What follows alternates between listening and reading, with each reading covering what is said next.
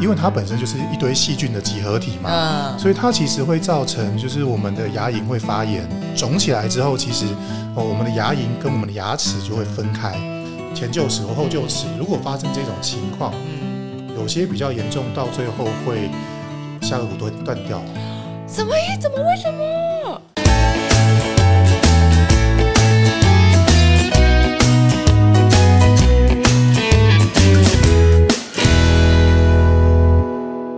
收听达特五四三，我是主持人 C C。毛孩跟我们一样，每天都要吃东西。那当然也跟我们一样，如果牙口不好，就会影响进食，进而影响营养的摄取。但是如果家长很懒惰，没有每天帮他们刷牙，久了之后呢，毛孩就会有口臭啊、牙结石啊等等的口腔问题。所以毛孩的口腔问题到底要怎么样来处理呢？今天呢，我们就很荣幸邀请到了传奇动物医院洪俊宇医师来到现场，来教大家如何让毛孩有一口好牙。欢迎洪医师。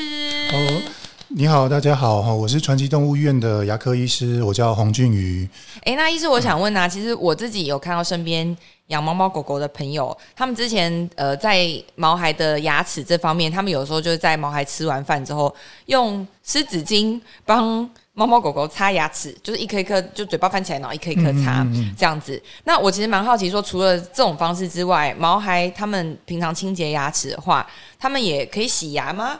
哦，那那洗牙的话是为什么有有必要到洗牙？因为其实我也蛮好奇，他们不是都会用自己的舌头舔牙齿，什么感觉也蛮干净的。啊，不洗会不会有什么问题？嗯嗯嗯，好哦。那其实到底需不需要洗牙？那其实也是跟人一样哈，我们人也会去给那个牙科医师看嘛哈，说那个牙齿到底需不需要洗牙？对。那动物其实也一样，其实还是要先去给医师看一下哈，因为确实也是很多动物它真的牙齿都很干净啊，哦，那就是都很白，也没有牙结石，那或许也不一定说真的要去洗牙这样子哦。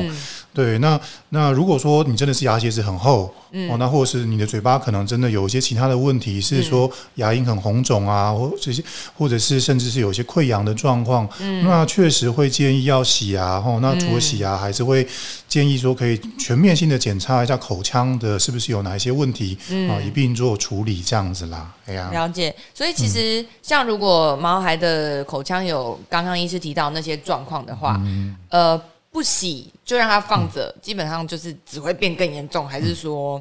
他可能对就多喝水啊，或是吃一些解压骨头或健康的东西，他就会比较好。嗯嗯嗯嗯，好哟。那这个问题来说，诶，其实我们目前狗狗、猫猫看到最多的牙齿问题，第一名其实就是牙结石很多。嗯，哦，那那那个东西就会造成比较严重的，像是牙周病啊，哦，那个牙龈炎的这些情况这样子。哦，那因为其实牙结石本身啊，我都要介绍一下。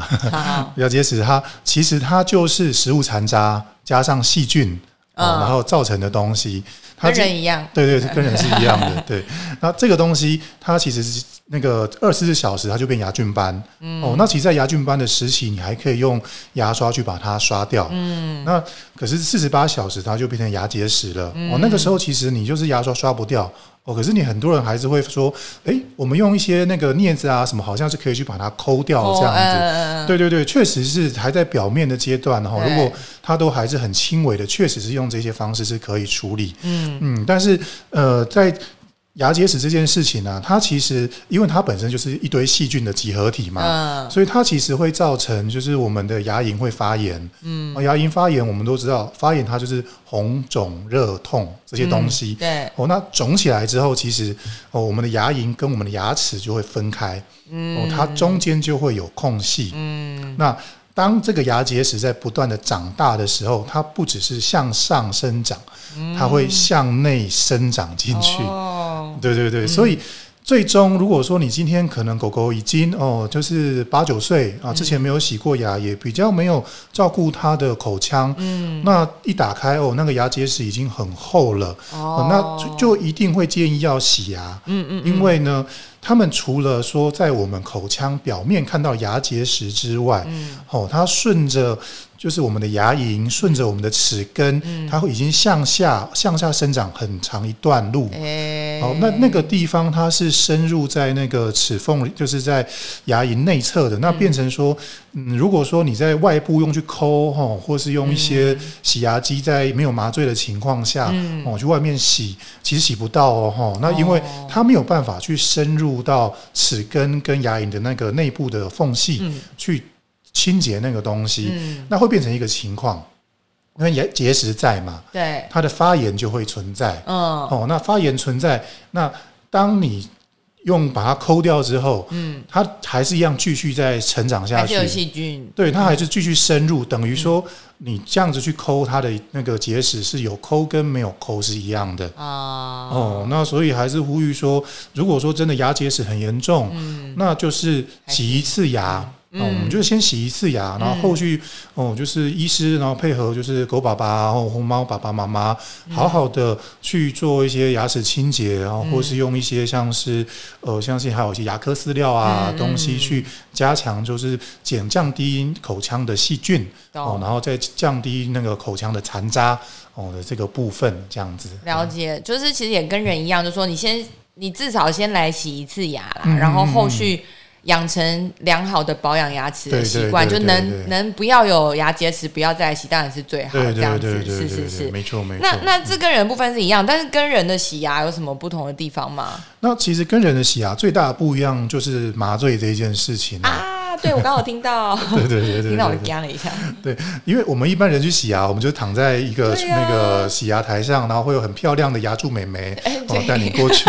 哎，对对对对对对，然后就是我们就躺在那边，然后他就会洗牙这样子对哦，然后然后就是也我们中间也不会有麻醉什么，的，顶多有流点血啊。对对对对出对对，没。错。那可是动物就变成说，你一定要就是做全身麻醉才能洗牙，要不然就是第一个是，当然是我们社会师也是怕被咬了。哦哦，对了，对对对 对，对，那第二件事情是因为其实真的是蛮痛的啦，哈，特别是哦长时间没有去，像是有刚刚说的，就是七八岁或是十岁、十一岁，哦，那个真的要去清到那个长到那个很里面的，对牙根跟那个牙那个就是呃牙周之间哦，它内侧的那个结石，哦，那个真的是很痛的一件事情。那个是只是稍微翻开牙龈肉就可以听得到，还是该不会也要什么切开什么？不用不一定要哦切开，如果没有拔，不用切开。可是它有一些真的很深呐、哦，那哦基本上那个地方你就可以想象，它是一个内侧是一个溃疡的伤口。啊，哦，那就是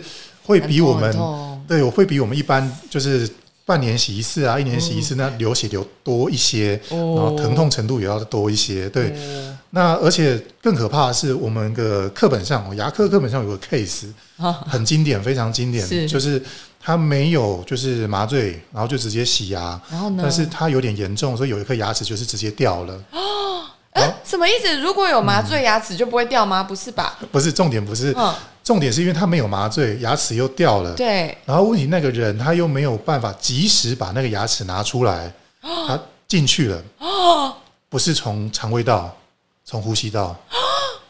然后嘞，后来那只动物就走了，然后它那个肺部就有一颗牙齿插在里面。这样。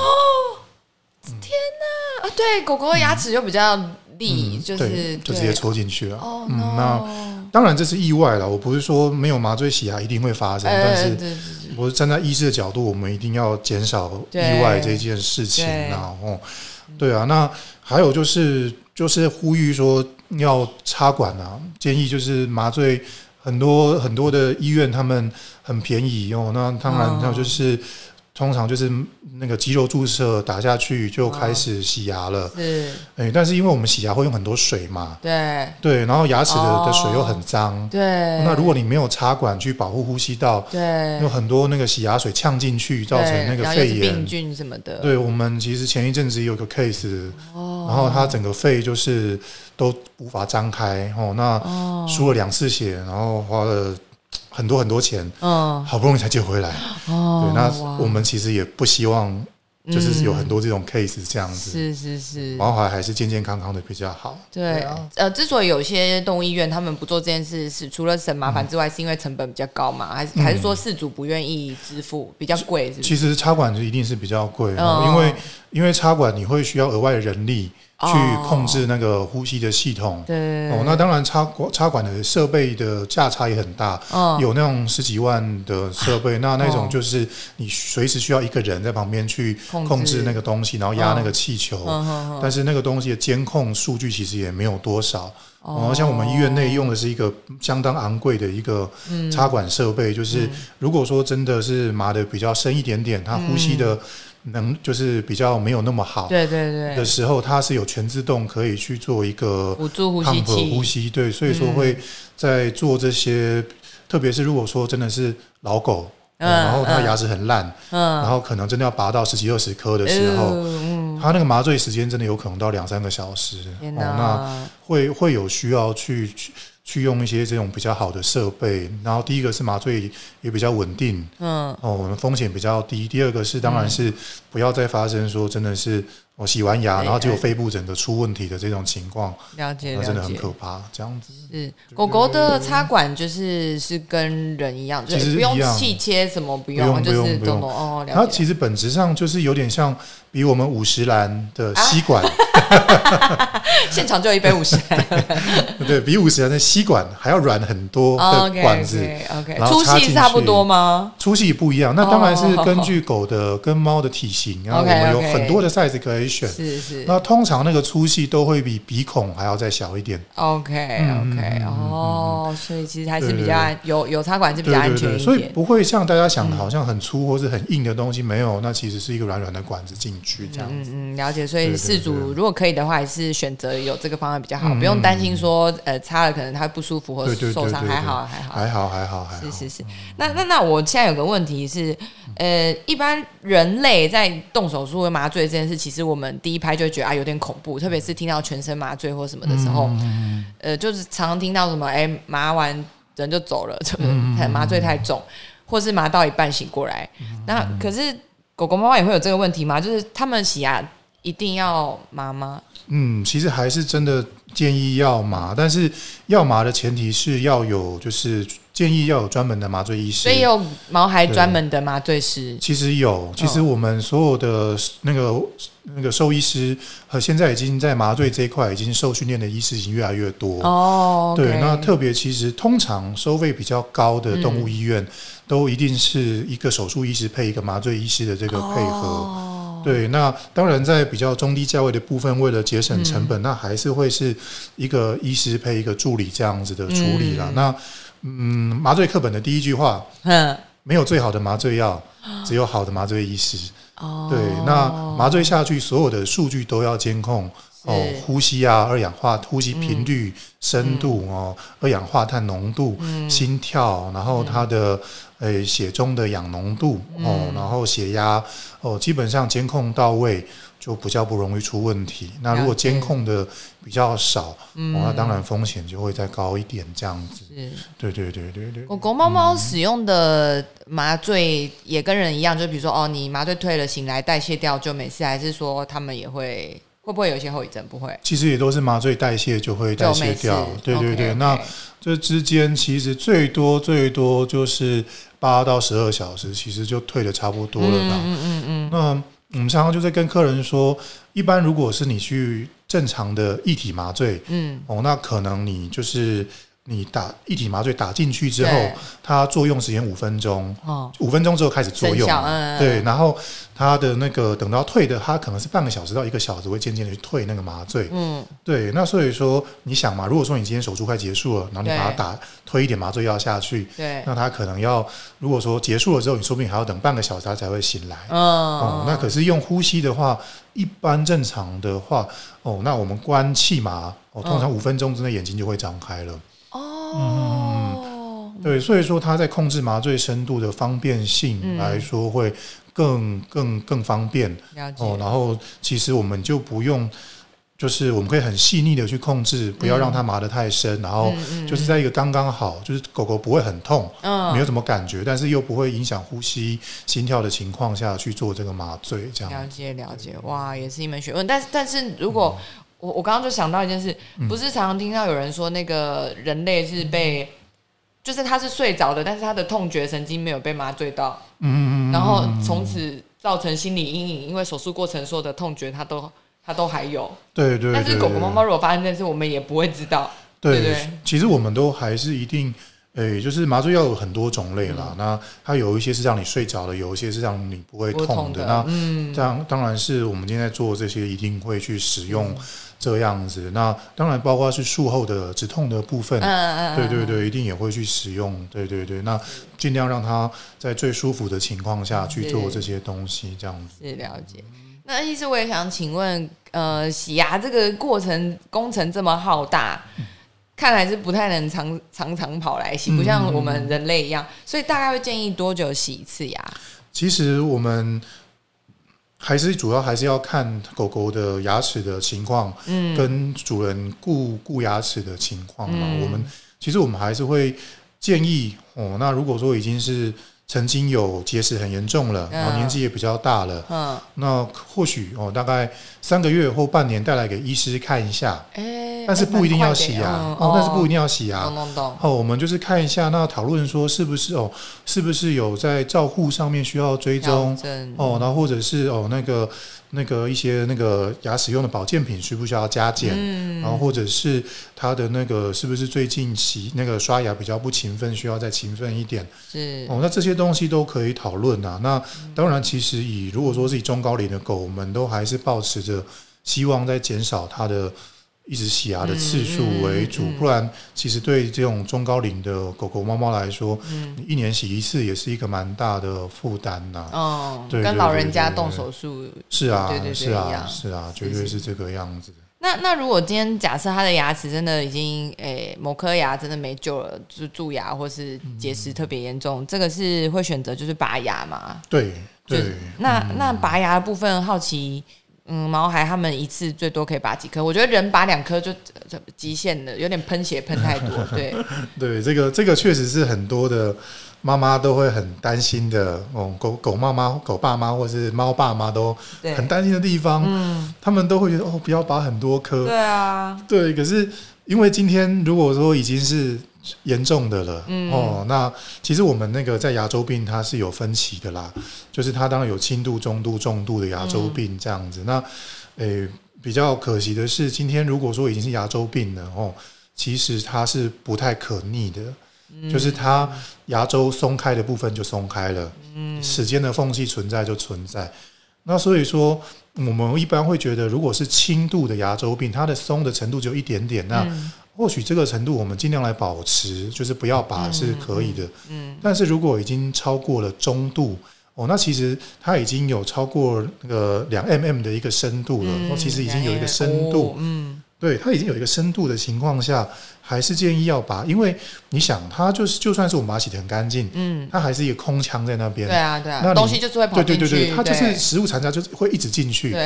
然后你因为那么深，你又很你你你又很难去刷牙刷到，哎、它这种空腔跑出来会有什么手术？比如说把多余的有有牙龈有有切掉，把它那个有有，现在开始去渐渐在推广这些手术，有有这个东西是有。那、嗯不过一般也是在中度以前会建议可以去做，就是这个东西。嗯嗯那诶、就是费用可能比拔牙要贵、哦，这是事实。啊，所以大家可能会选拔牙这样。就是这个还是会有费用上的考量啦啊，必须说这件确实会有这个问题这样子。对，但是事主当然这个地方可以自由的去选择哦，这东西都是可以的。嗯，哎、刚刚有讲最多可以拔几颗牙齿吗？对，还没有 还没有，好紧张。嗯其实，在拔牙这件事情啊，我们讲比较极端例子，就是有一些猫的严重性口炎好了，因为它就是已经免疫的问题，那就是它口嘴巴里面就是满是溃疡的病灶这样子。那那这个时候，通常就是牙医师就是建议全口拔牙，对，因为哦，牙齿在那个地方，它就是会造成免疫的压力哦，造成细菌滋生的一个。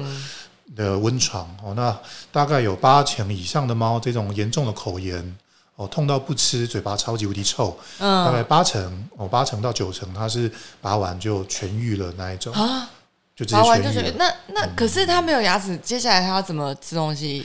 它吃东西其实一般因为其实他们的牙齿设计跟人类不一样。嗯嗯嗯那你有没有看到说我们人类牙齿是一颗接着一颗，对非常对贴齐，而且是有点方形吗？有对点像玉米那样的形除状。旧磨碎对对食对对物这样，然后可是你实际去翻开狗猫的牙齿，会发现嗯它的牙齿没有肩并肩，哦它对，没有靠在一起。牙齿有间隙，嗯，它间隙，而且它都是山形的。对，对对对，所以说，就是他们大部分的牙齿的设计不是去磨碎食物，嗯，而是去撕扯一些肉类、生肉的东西。哦，所以，像我们家的猫，它很厉害哦。嗯它已经十岁了，它之前也去有去抓小鸟，嗯，然后抓到小鸟之后，真的就是用它的那个嘴巴去把它咬下去。嗯，对，那他们所以说，他们牙齿呃很多的功能在狩猎是，哦。那如果说今天你们家的狗狗、猫猫，嗯没有要狩猎了吧？嗯，有要狩猎的话，另当别论。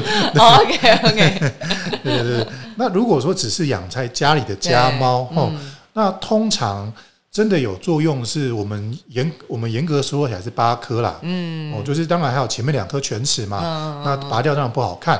哦那犬齿就是美观的作用，嗯然后就是后排的第四的那个后臼齿跟下面的的那个前臼齿跟下面的前臼齿，嗯。就是这两个部分，大概有四颗牙齿是有磨咀嚼的功能的，嗯嗯，其他的牙齿完全没有咀嚼的功能这件事情。哎哎所以说什么意思？长好看的？嗯，所以说，如果说他们有要狩猎的话，哦，对其他的牙齿其实是不太具备实际的效益的。哦，就只有第四前臼齿的部分哦，那真的很重要，那嗯具有功能，那真的要如果真的要拔，是真的是蛮需要考虑的哦。那其他牙齿是真的不太需要担心。嗯那就算是真的哦，真的很严重，真的连第四前臼齿这种功能齿都拔掉了，嗯都拔掉了，那饲料还是可以吃的，嗯罐头还是可以吃的。嗯，哦，那小块的肉啊，哦也都还是可以吃。帮他处理过小块点，对对对对，这样子可以那不能吃的是什么呢？像是芭乐啦、啊苹果啦、哦水果。哦比较硬，对对对对，嗯那个东西，因为它可能真的是需要咬一下哦，那真的不能吃。话又说回来，实际上，如果你的牙齿真的已经很严重了，嗯，你会发现它其实不会用那个牙齿去咀嚼啦。你说他，比如说我左边牙齿痛，我就用右边咀嚼，对对对对对对对所以说其实你不拔，那它也只是放着它痛而已，因为它已经失去作用了，哦，所以干脆拔掉吧。干脆拔掉吧。那我好奇，就是宠物的拔拔牙是以颗计算，还是比如说以次计算？比如说我一口气把全部拔掉的钱跟 拔一颗两颗的钱，通常会以颗计算，而且哦每一颗会不同的费用，哦因为有一些像是门牙哦，就是单齿根就很好。那像是我刚刚说的第四前臼齿，臼齿嗯哦它三齿根的牙齿。哦，那他在拔，他有可能需要哦，在那个牙龈做一个切割，是是。然后牙齿做一个切割。哦，那他基本上拔一颗牙那个第四前臼齿嗯。的劳动力会超过拔三颗门牙以上，但是通常不会收那么多，但是我们那个还是会收比较多啦。是对对对对对对，对啊，那当然是通那通常一般行情价一颗是五百块哦哦，但是如果说是比较大颗牙齿，现在一般是一颗是一千到一千五不等。嗯对对对对，那有一些医院还会帮你收一个皮瓣的费用。嗯嗯，对对，那个是因为，诶，像是我们去舔我们的，我们去抓我们的手，对我们的皮肤是可以捏起来的嘛。对对，所以今天你手皮肤受伤了，如果嗯切掉一块皮，你捏起来缝合是比较可以的。对那你去舔一下你的牙龈，嗯它非常的紧，对对它非常的紧，它不会像我们表皮这样松松的。对所以如果说今天你拔了一颗牙齿，嗯它要把两边拉近去缝合哦，它是有难度，它也是有第一有可能拉不起来，哦，或是它的张力太大，它直接破给你看。哦，对，那所以说牙龈的缝合又是另外一个技术。那，有些医院在这边会多收费用，有些不会，这就不一定。合理合理，对对对对对，所以其实牙科，嗯，一大家有时候会想，哦，就拔个牙好像很简单，哦但是要做的比较细，有时候还是、嗯还是蛮困难的。哦对啊，那因为，哎，很多的，就是如果说是比较便宜的哦牙科的部分，嗯他们有的时候都是只会去拔松松的牙齿，嗯，就是嗯它哦，就是已经去。对它很很好处理，它一一用就很松了，然后就是可以说就是它牙根停翘两下，然后一拉就起来。哦，那当然那个东西，那个东西是好处理，但是有些时候在有些牙齿，它明明已经哦就是很严重了，它的那个特别常见在第四前臼齿，因为它三牙根，嗯。它有的时候会发发生这种前前两个牙根已经很严重了，嗯。就它退缩已经退到超过齿根一半，嗯，然后下面的那个就是那个结石什么的，结石很多哦，然后它的那个叫做它的溃疡也很大的一个伤口，嗯，可是呢，它第三个牙根是完好如初的，扎的很扎根扎的很扎的很深，对。啊，怎么办？那这种情况在就是比较就是基本的动物医院，他可能就会放过它，啊因为他也没有办法去处理那样子的牙齿。哦，但是这个就会变成说，第一个那个地方就是不断的很痛，对，对，然后不断的很痛的第二件事情，哦，特别好发在小型犬，嗯。大型犬比较不会，嗯。特别是如果在下颚哦，下颚的第的那个后排的那个前臼齿或后臼齿，如果发生这种情况，嗯，有些比较严重，到最后会下颚骨断断掉，什么意？怎么为什么？因为牙到骨头里面去？对，因为牙周病它不只是造成肉的溃疡，它会去侵蚀它的颚那个上颚骨或下颚骨。哦，对，所以说在这个地方，如果说你拖的很久，它有些狗真的很能撑，它就是还是可以吃饭，它就是不太受食欲不太受影响。那、可是万一有一天真的很严重去拔，然后有时候小型犬万一的情况就是、就是啪就是断掉。所以所以如果是小型犬，建议很严重还是要拍牙科 X 光。嗯嗯你去你去确定说它下颚骨那个下颚骨它被侵蚀的的多距离是不是已经只差一点点了？再一点点用力它就会啪断掉，还是说哦它还有一定的厚度？哦那个这个就又是风险风险风险。竟然会这样子，对对对对，那当然就是这个东西是好发在小型犬，那那上颚的部分是犬齿啦，嗯因为上颚它犬齿就是离那个鼻子很近，它会造成瘘管，然后它就是会直接从牙根蛀到鼻腔里面去，哇，呃，喷嚏就是打不停，然后永远吃药不会好，嗯，哦，然后如果是后排的臼齿，它有可能会蛀到就是眼眼窝这边，眼睛下方，然后它就会有一个从 这集好恐怖哦！天哪，从从内内侧凸到外面的一个东西，哦，对对，那就是也是不拔不会好，对懂懂，不拔不会好，，当然还是有另一个选项啦，嗯有些可以用根管会好，啊啊啊，啊！只是就哦，狗狗牙呃狗狗牙齿也可以根管治疗只是就非常的昂贵，啊，对，就是这样子，就是为什么有时候为什么说是拔牙，拔牙是最便宜的，跟跟人一样，跟对人。对对对对。那那他们也有那个根管治疗后要套牙冠啊，要套牙冠也有，然后也有就是做假牙，也可以做假牙吗？狗狗诶，目前比较没有做假牙，目前就是直接套牙冠。懂懂懂，对对对对，目前是主要套牙冠。但是如果说它就是它这个有点像盖房子的地基啊，嗯如果说它的那个就是牙周已经太糟了，嗯哦，就是它已经抓不住那个牙周了，那其实就做根管的意义其实也不大啦。对啊。嗯，，那其实这种时候还是拔掉比较好，不然你根管进去了哦，牙冠套套上去，牙齿还是很松，对。哦，这样就不好了。对对对，当然还是有一些很厉害的牙科医师可以做到，先帮他处理牙周，就是先填回去，嗯，然后再帮他做根管，然后牙冠，然后就整个就好，哦很厉害的，价格很高。对就是可能有钱人对对对对对对对，真的很爱自己，的孩子，愿意花大钱对，对对对对对对对。了解，也是有这也是有很厉害的医师有办法做到这种程度，这样子。懂。哎，那那我最后一个问题想问，就是说，呃，人基本上没办法同时拔太多颗牙齿，因为会失血过多。嗯我我小时候有一次只是拔两颗，因为矫正的关系，嗯拔两颗，我当我就是血流如注一个晚上，流到早上，嗯然后脸色苍白这样子。嗯，那嗯，毛孩会有这个问题吗？他们拔牙失会有失血过多这个？你说因为一次拔全口嘛？嗯嗯嗯嗯但不会有这个问题。其实确实是失血会是蛮大的问题，嗯因为拔牙它的流血真的比较多。对哦，但是其实我们真的是技术在进步啦。哦哦，像嗯，现在有个东西叫超音波骨刀，哦，它就是一个它可以用在骨科，也可以用在牙科的一个设嗯备。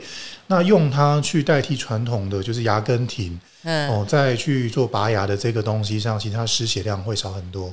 哦，哎，人人也有这个东西？其实有哎，要去比较贵的人医牙科。OK OK 就 OK，就会有，其实都是人医先用，我们牙动物才会开始用啦。嗯哦，那本院也现在也是有一台这个设备，所以嗯其实，在失血的部分，真的嗯，跟一般传统拔牙起来，哦，那个量是少的非常非常的多，这样子。嗯对，因为它在周，它那个东西就是它可以去松开，就是牙齿跟牙周之间的韧带，嗯哦，但是它不会破坏软组织，不不会失血哦。它就是有点像是说，我们之前有试过那个东西，就是、我们就是拿猪骨头嗯，来试，然后就是猪骨头外面会包，就是有一些会包一点肉啊，包一点筋膜，猪脚，对对，然后我们去切那个骨头，那个骨头可以被切下去，但在旁边那个筋膜不会破掉。这是在那个餐厅的那个去骨餐上哎桌前是感觉可以用好像。可以，也可以买一台哦。对对对对刚刚直觉想到这个，就哎，那个骨头可以很完整、很可干净的拿出来，以可以可以可以可以，然后那个肉是不会破掉的，那个肉就可以这样整个剔下来，这样。对对对哦，对对对，只是那个会弄的都是水啦，只要餐厅不介意都是水就好了。好，那对对对对对那那说到刚刚这件事情，就是它应该也可以让呃拔完牙术后恢复比较好。对，它伤口比较不会那么痛苦。对，然后最后就是，当然是建议还是嗯要缝。哦，嗯今天只今天只要有伤口，当然牙因为口腔的愈合能力是很强的，嗯。所以有些它不缝，哦，它也会愈合。嗯，但是它今天就是它会有一个伤口留在那边。对。哦，那有时候去吃东西，当然难免会有一些掉进去啊，然后残渣，有些污染，那有时候会增加它的出血，它的不舒服。那嗯。当然还是把它做一个缝合。嗯，哦，那当然是我们拔完牙，确定没有继续流了之后，然后缝合缝起来，嗯，那其实就不太会有再继续出血的这些风险。是它顶多一点点渗血，那那个量就是微乎其微了。嗯，正常，了解了解。对对对对对对。那拔牙之后的照护呢？就是它会不会影响后续的进食啊？然后嗯怎么样去维持这个？其实如果说是刚拔完牙，如果是真的是拔的是多颗的话，嗯，那其实大概就是一周啦，嗯，一周就是吃软食就可以了。OK，你就给猫的话，就给它好一点好它喜欢的罐罐啦。哦，哦，狗也是给它一点它喜欢的罐罐啦。是是是，我尽量挑比较肉泥的啦。哦，那嗯其实就不太会影响这些缝线啊这些东西。嗯一周之后，其实差不多都比较愈合了。一周好快哦。嗯，其实蛮快，它愈合的是蛮快。那愈合之后，你要说真的会很影响进食，其实就不用了。嗯，哦，当然，如果是拔到很多颗，就是像刚刚说的，全口对对对，那饲料可以哦，罐头一定也可以，嗯一些鲜肉其实也都没有关系。嗯啊，只是不用太大块，嗯比较影响就是一些像是芭乐啦，哦，那对对对对对，芭乐、苹果这些东西比较硬的水果，真的就可能要避免了这样子。最后，我们想要呼吁一个东西哦，那虽然有些人可能会因此不是很开心，哎，对，就是我们遇过好多的 case，他吃了牦牛起司，什么？那是什么？对，牦牛就我们都知道是它是在青藏高原的一种嗯很强壮，然后非常大型的牛只，是它的奶然后去做的起司，哦他们就宣称那个东西钙很多，对骨头很好。嗯。可是我目目前看过，就是有很多的同同僚哦，他们的嗯。case 有有好几只哈士奇，因为吃了这个后，它的后排第四前臼齿整个断掉。对，然后它那个很硬，超硬的，而且他后来就是跑去一个比较厉害的医师那边做了那个根管，嗯哦，那个后来好像是七八万吧。哦哇哦，嗯，所以真的那个牦牛起司真的是一个特别硬的东西。怎么怎么怎么会是制作方式还是牦牛的牛奶？其实我不清楚。那如果 如果牛奶店厂商他可以做出软的牦牛起司，那我也不介意啦，就可以继续吃，没有关系。等一下，哦但但你刚刚说哈士奇，你确定不是哈士奇的问题吗？就是哈士奇平常就有一些很出很轨的，应对该。应该确定不是，因为像我们自己也有，没有就是比较大只的柯基嗯，嗯嗯也有断掉的例子，我们自己院内也有收到。然后我哦据我们台中区的比较大型的医院也有哦，好好几个 case，就是我们医师其实内部在聊，就是真的是真的是相对高啦，就是是听到的几率，所以。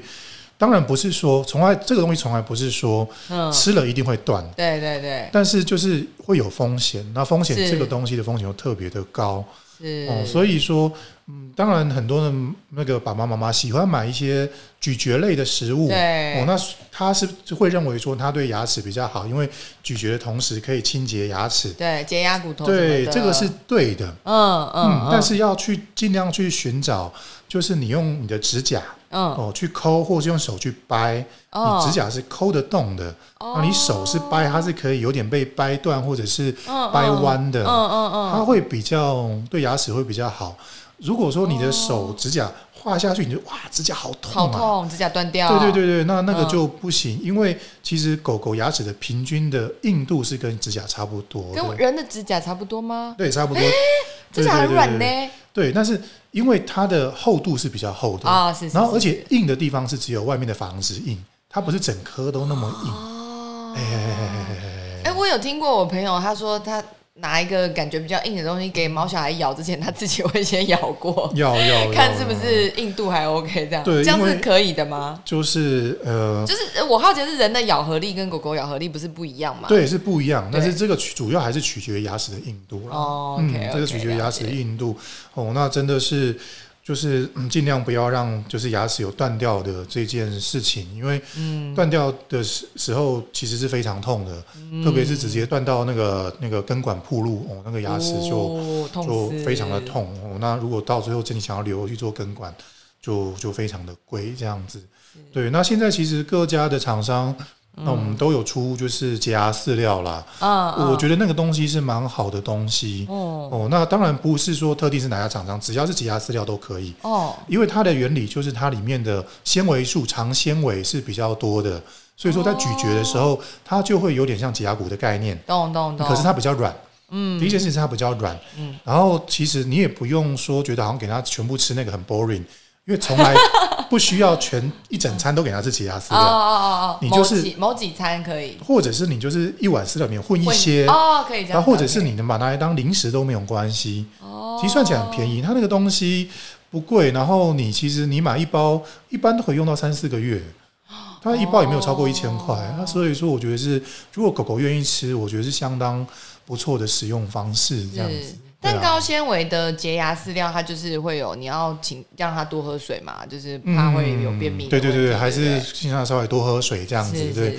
那那个东西其实就其实它其实就是你咬下去之后，它会跟牙齿表面会有个摩擦啦。嗯嗯，牙刷，个对对对，有点像牙刷的概念。对，那这种东西就是包括洁牙饲料，嗯，包括洁牙骨，嗯，哦，甚至是很多人常用牛皮骨，其实都是类似的概念。嗯，哦，那当然就是还有另外一个东西，就是毛茸茸的玩具，它其实也是类似的概念。什么意思？它只要去撕咬，有没有？它就是会牙齿会穿到那个纤维里面去嘛，它就是会有点像是我们拿纱布去擦它牙齿的感觉。哦，嗯所以所以哦啊，这样子突然觉得那个毛绒的玩具好像拿去常常拿去洗一洗，上面可能都是它玩，对对对对对对，牙齿的细菌这样子很。多很多很多，哦对对对对对对对。哇，真的是超精彩的一集！当然当中呢有一些哇让人胆战心惊、很惊悚的部分哦，就是也是让大家知道真的要好好照顾毛孩的牙齿。